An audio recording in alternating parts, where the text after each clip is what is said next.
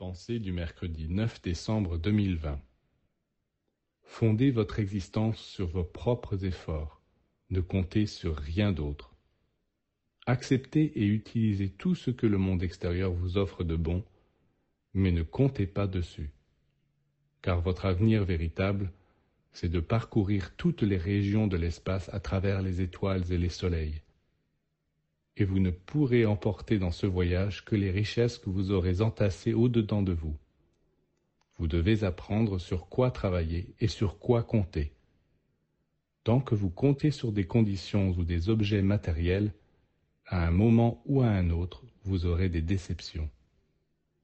Vous ne pouvez réellement compter que sur l'esprit qui est pure activité, effort constant. Quant au reste, utilisez-le si vous l'avez, et remerciez le ciel de vous l'avoir donné, mais ne comptez pas dessus.